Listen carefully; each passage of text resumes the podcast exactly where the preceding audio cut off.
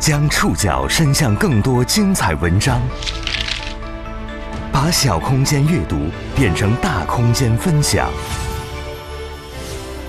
宋宇选读，讲述现实世界里的真实故事，把小空间阅读变成大空间分享。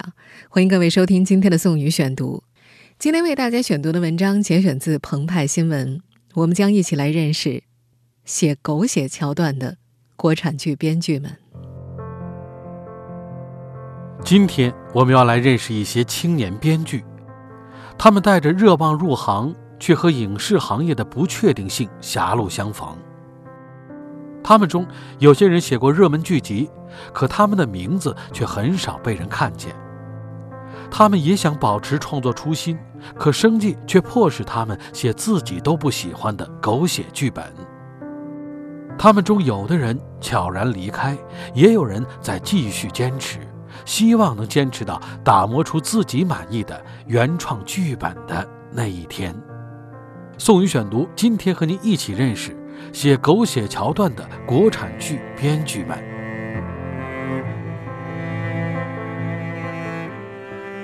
青年编剧陈迪正坐在一场剧本会的现场跑神儿。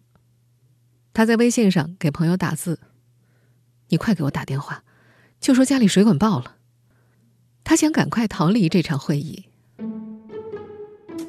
这是三年前制片人告诉他：“我觉得《迷雾》的女主做的特别好啊，我们的女主也可以这样。”陈迪感到很纳闷儿，他那会儿写的是一部年代戏，《幸福像花儿一样的》翻拍版，情感深缓悠长，女主性格单纯；而韩剧《迷雾》是悬疑题材，剧情跌宕起伏，女主个性鲜明，完全没有相似之处。但这不重要。那一年，《迷雾》是大火的爆款，跟风就对了。陈迪二零一六年从中央戏剧学院毕业之后，开始做编剧。他总结这些年遇见的甲方，很少有人愿意试错。制造爆款是每家制片公司的渴望。入行六年的编剧翁婷婷记得，二零一五年《盗墓笔记》播出之后，各种各样的盗墓题材的项目在招编剧。二零一二年，泰囧火了，又有不少制片人说要做泰囧这样的东西。当下编剧最常见的工作方式是项目制，他们接受投资方和制作方的委托，写命题作文。农心怡是一家甲方公司的责任编辑，这家公司制作和出品了很多大火剧集。他解释一个影视项目的流程，通常是这样的：由制片公司策划。先负责构思能够吸引市场的主题创意和前期思路，制片人呢在寻找编剧加入项目，进一步写剧本，然后责任编剧像包工头一样协助编剧修改剧本，在之后的拍摄和后期过程就大多和编剧没关系了。在农心怡看来，制片方追求爆款是因为影视项目的回款很慢，周期难以把控，所以总想找一些规律性的东西。他所在的公司有一句宗旨：不做第一个吃螃蟹的人。对于编剧们来说，如今除了甲方爸爸，还有制片公司的甲方、甲方爷爷，也就是播放平台。最终买单的那一方，如今买单的播放平台，大部分是互联网公司。在农心怡看来，平台所承受的压力比制片方更大。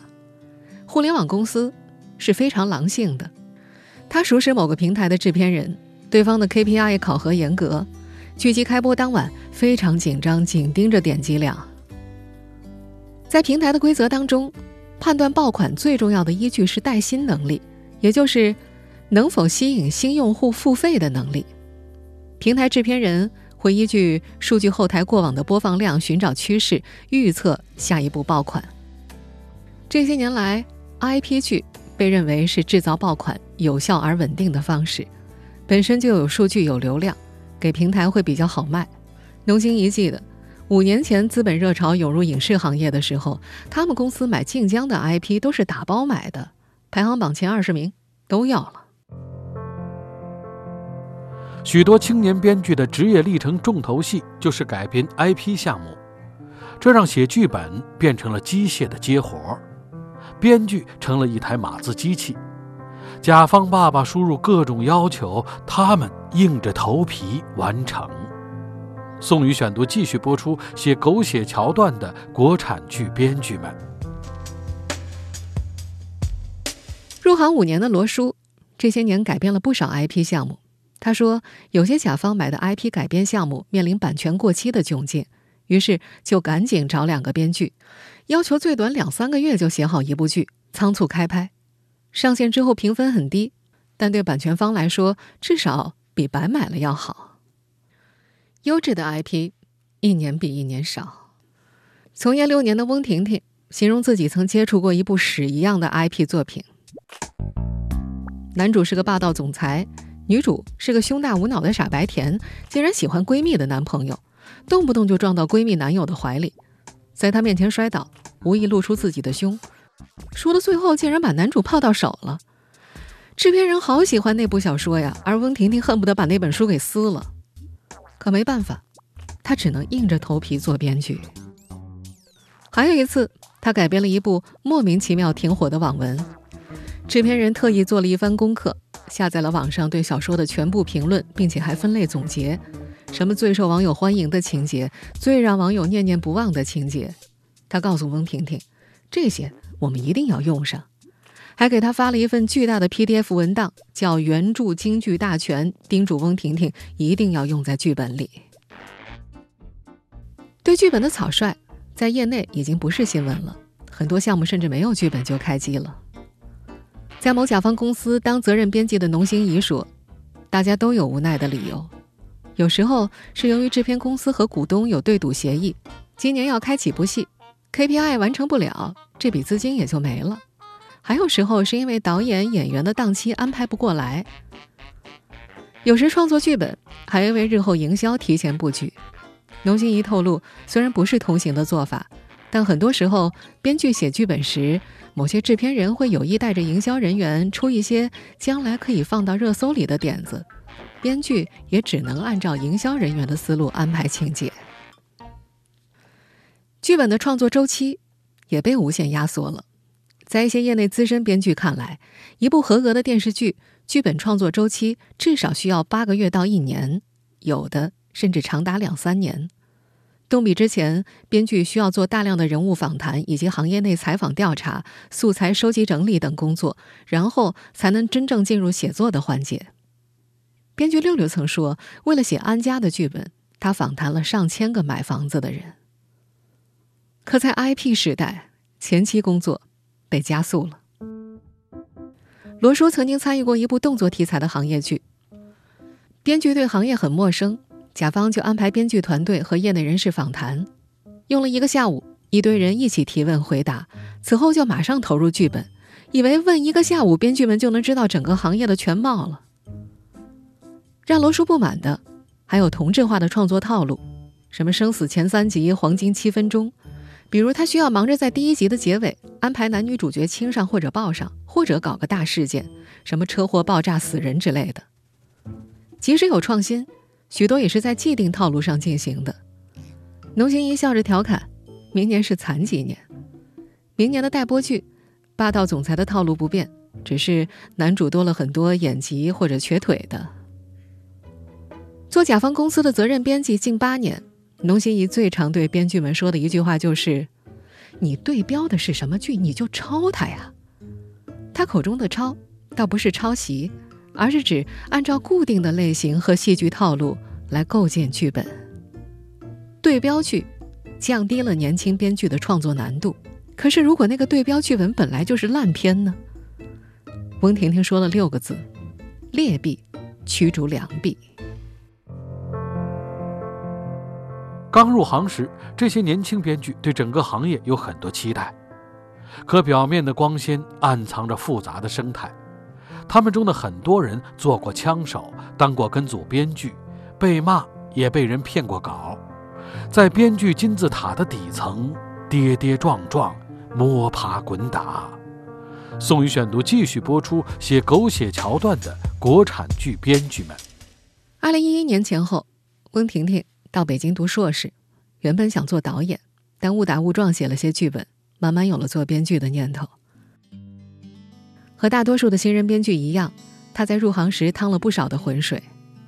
先从枪手做起，朋友或者师兄师姐找他加入项目，没有署名，价格压得很低，一集最高拿六千块。跟组编剧他也做过，这是大部分成名编剧会拒绝的活儿。剧组之内事务繁杂，编剧改剧本需要随叫随到。翁婷婷当时在剧组每天收工的时候，部门长会把她做的所有事情都骂一遍。更难受的是被骗稿。曾经有一位非常有名的制片人找他写电影，制片人跟他说：“我之前和某某某合作过呀，你们这些年轻人啊，才华都有，缺的是机会。什么都谈，就是不谈署名和酬劳，只是说剧本写了，我觉得可以，就跟你签合同。”翁婷婷写了两个月，对方否定了剧本，没了下文。可后来她在朋友圈看到那位制片人描述一个新项目，内容和她之前写的剧本十分相像，她窝火极了。直到二零一四年，翁婷婷和朋友跟着一位编剧老师写一部小院线电影的剧本，有了署名，情况才慢慢转好。二零一五年，她签了经纪公司，工作步入正轨，由经纪人谈合同。处理创作之外的事，他说自己渐渐从边缘进入核心之后，遇见的更多是靠谱的制片方和团队。翁婷婷走的是独立编剧的道路，不少年轻编剧的第一份工作则选择在甲方，就是制片公司做策划或者编审，先熟悉市场，再转做编剧。而另外一条常见的路径是先进编剧工作室。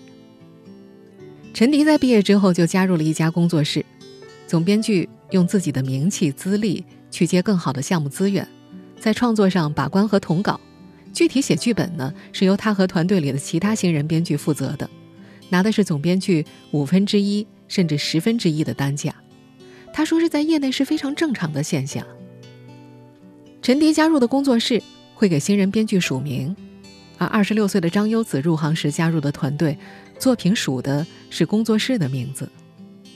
张优子形容，他们这些新人编剧是背后的傀儡，总编剧老师和制片人开会都不会让他们参与的。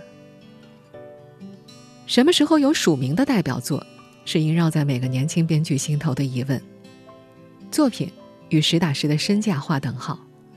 入行几年的编剧，三到六万一集，有主控作品，八到十万，有一部大火剧，十五万以上，有代表作。对于年轻的编剧来说，不只意味着更高的酬劳，也意味着更大的野心和挑选剧本、写自己喜欢题材的权利。可写了，也不代表能播。中国目前的影视市场，立项的影视作品很多，但真正能够备案拍摄的作品却很少。调研报告显示，目前国内的专业编剧从业人员保守估计超过十四万，但每年仅有百分之三的剧本能够得以拍摄。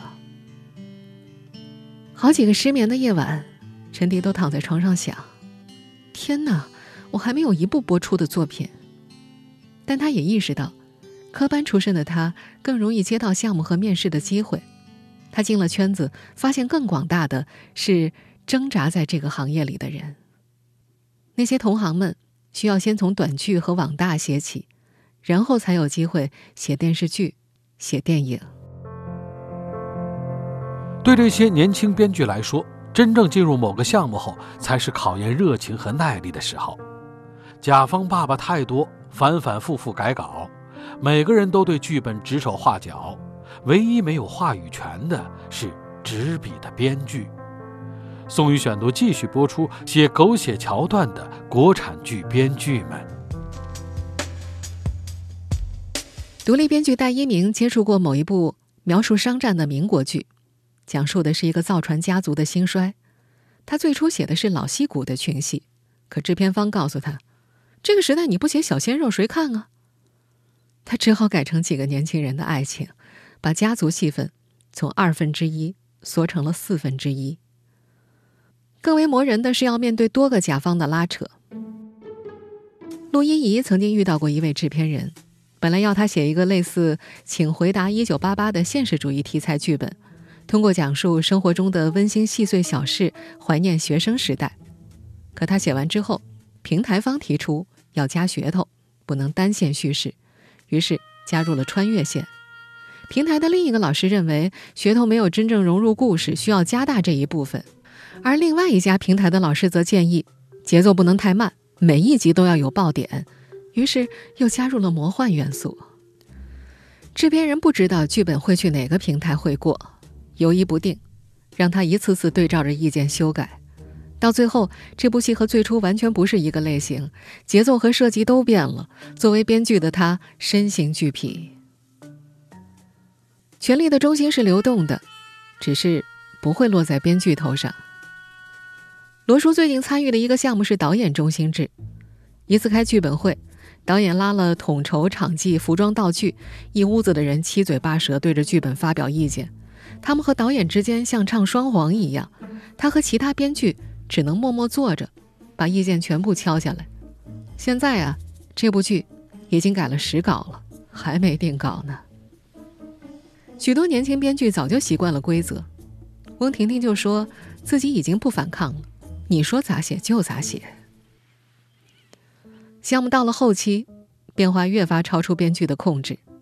罗婷曾经写过一个玄幻题材的项目，因为演员档期，他删减了戏份，一位配角被加了很长的独角戏，又因为发行压力，从三十多集拉到了五十集，最终成片有六十多集。他知道是制片方用特效和细节又注了水，最终的播出剧集，一场情绪戏配上了背景音乐。画面像 MV 一样好看，他看到男主一步步走向女主角，情感悲伤，足足演了有十分钟。可罗叔说，他在剧本里实际上就写了一页纸。因为自己做这行，他现在看剧的时候更宽容了。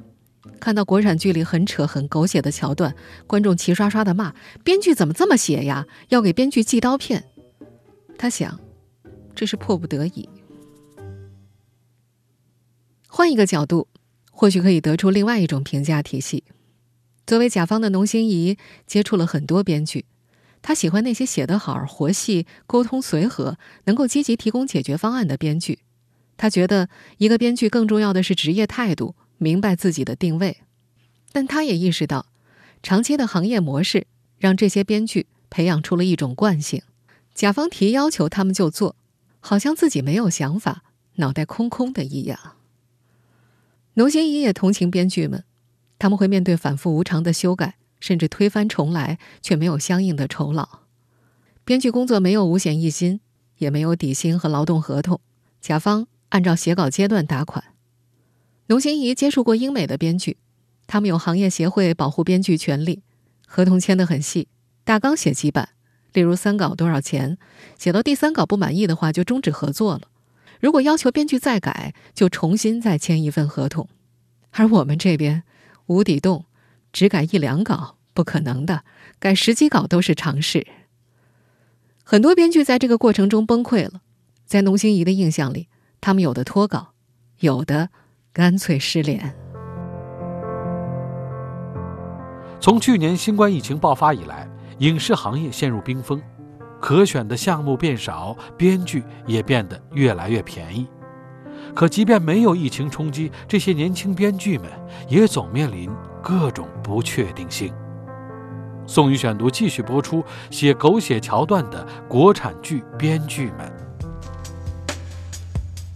从业五年的罗叔目前是独立编剧，对于在面试时被比稿被压价，他已经见怪不怪了。实际上，即便没有疫情冲击，他也早就习惯了悬而未决的生活。一个项目周期在几个月到几年不等。他形容项目是否会搁浅像是一种玄学，但这些年他遇到的黄的项目至少有十个。在面对项目的时候，陈迪也学会了观望和选择，但仍然有一些无法预料的因素。最离谱的一次，这位年轻编剧接了个大公司的翻拍项目。男女主角都签好合同了，是人气演员。到这种程度的话，黄的概率会低很多。他干劲满满，反反复复看原著，调整人设，写新剧情。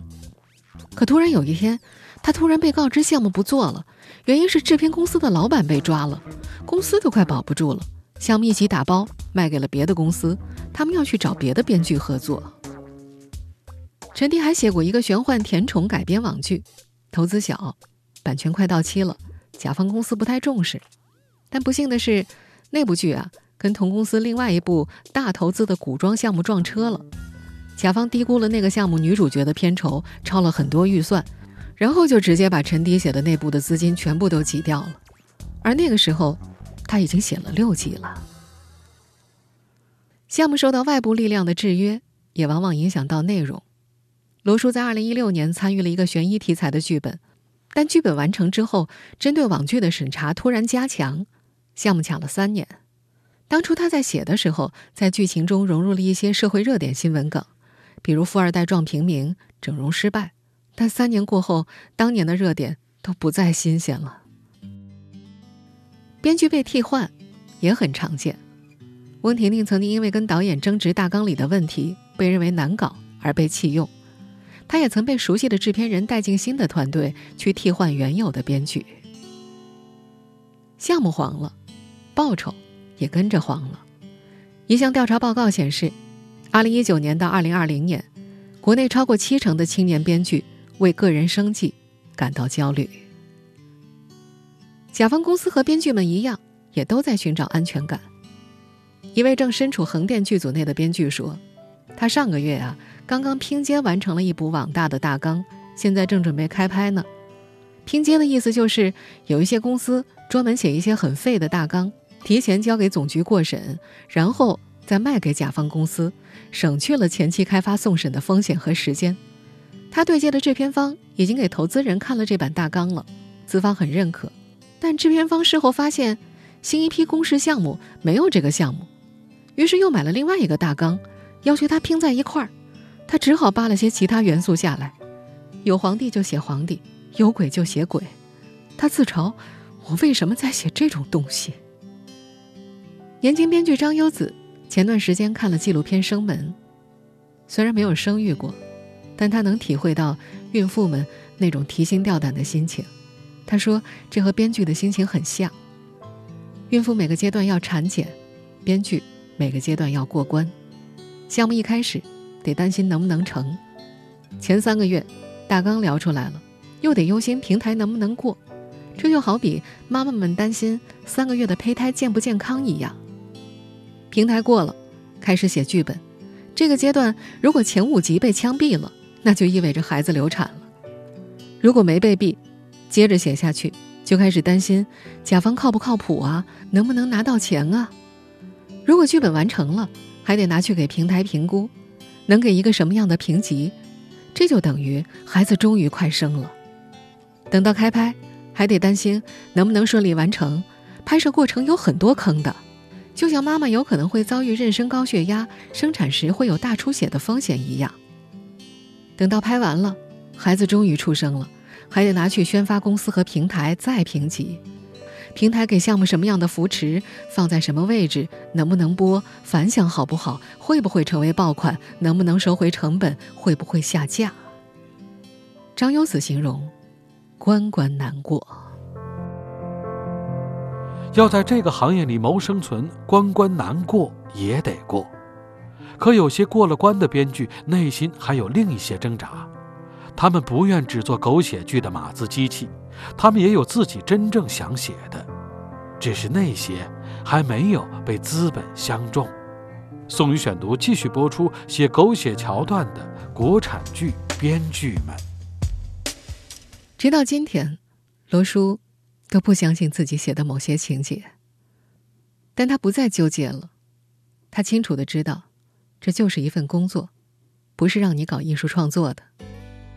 他接了很多甜宠言情项目，即便不喜欢，也会反复看相同类型的剧学习，让人物的行动尽量符合逻辑。有同事会在电脑上贴一张便签条：克服困难，战胜自己。他明白，这类项目有它的市场。只是不属于他想创作的内容。空下来的时候，他会看其他的剧，看到真正喜欢的东西，他会非常激动，感叹这才是好东西。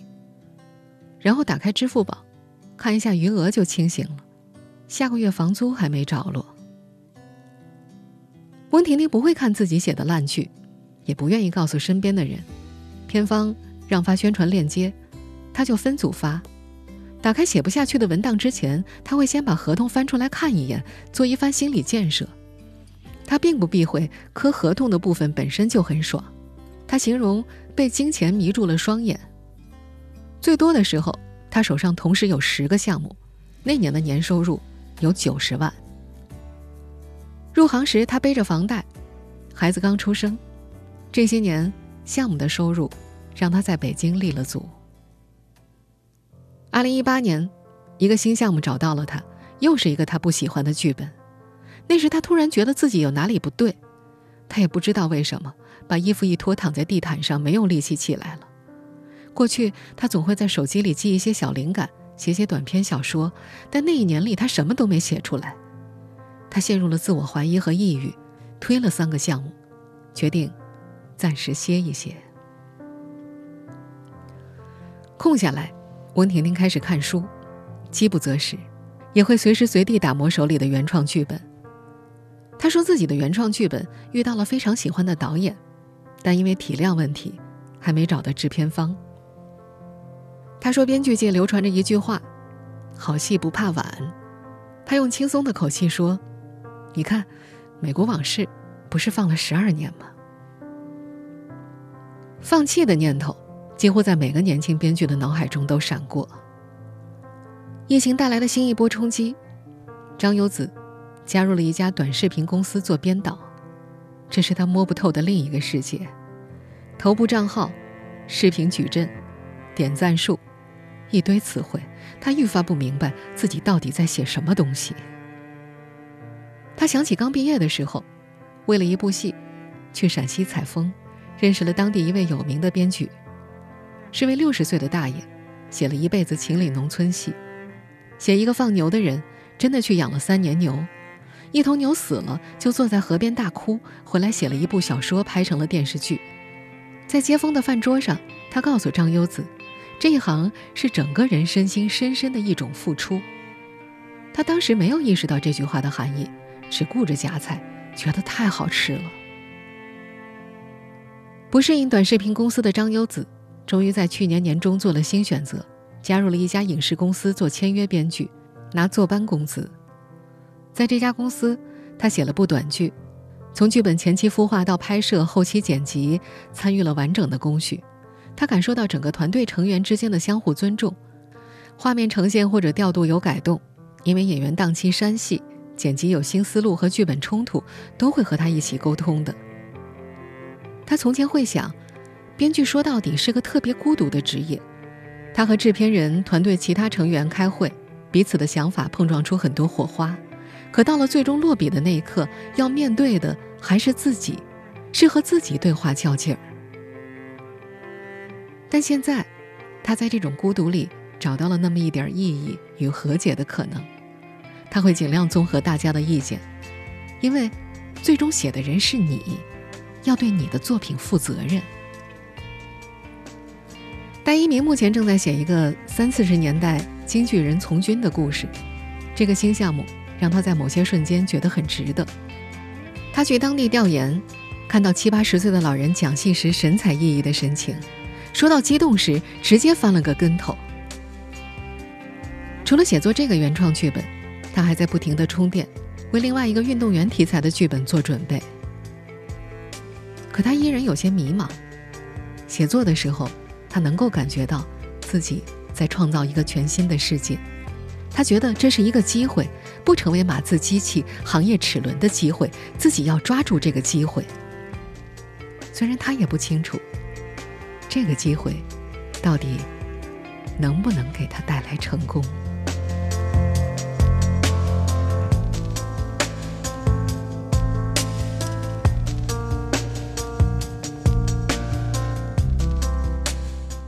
以上您收听的是宋宇选读，写狗血桥段的国产剧编剧们。本期节目节选自澎湃新闻。收听节目复播，您可以关注本节目的同名微信公众号“宋宇选读”。我们下期节目时间再见。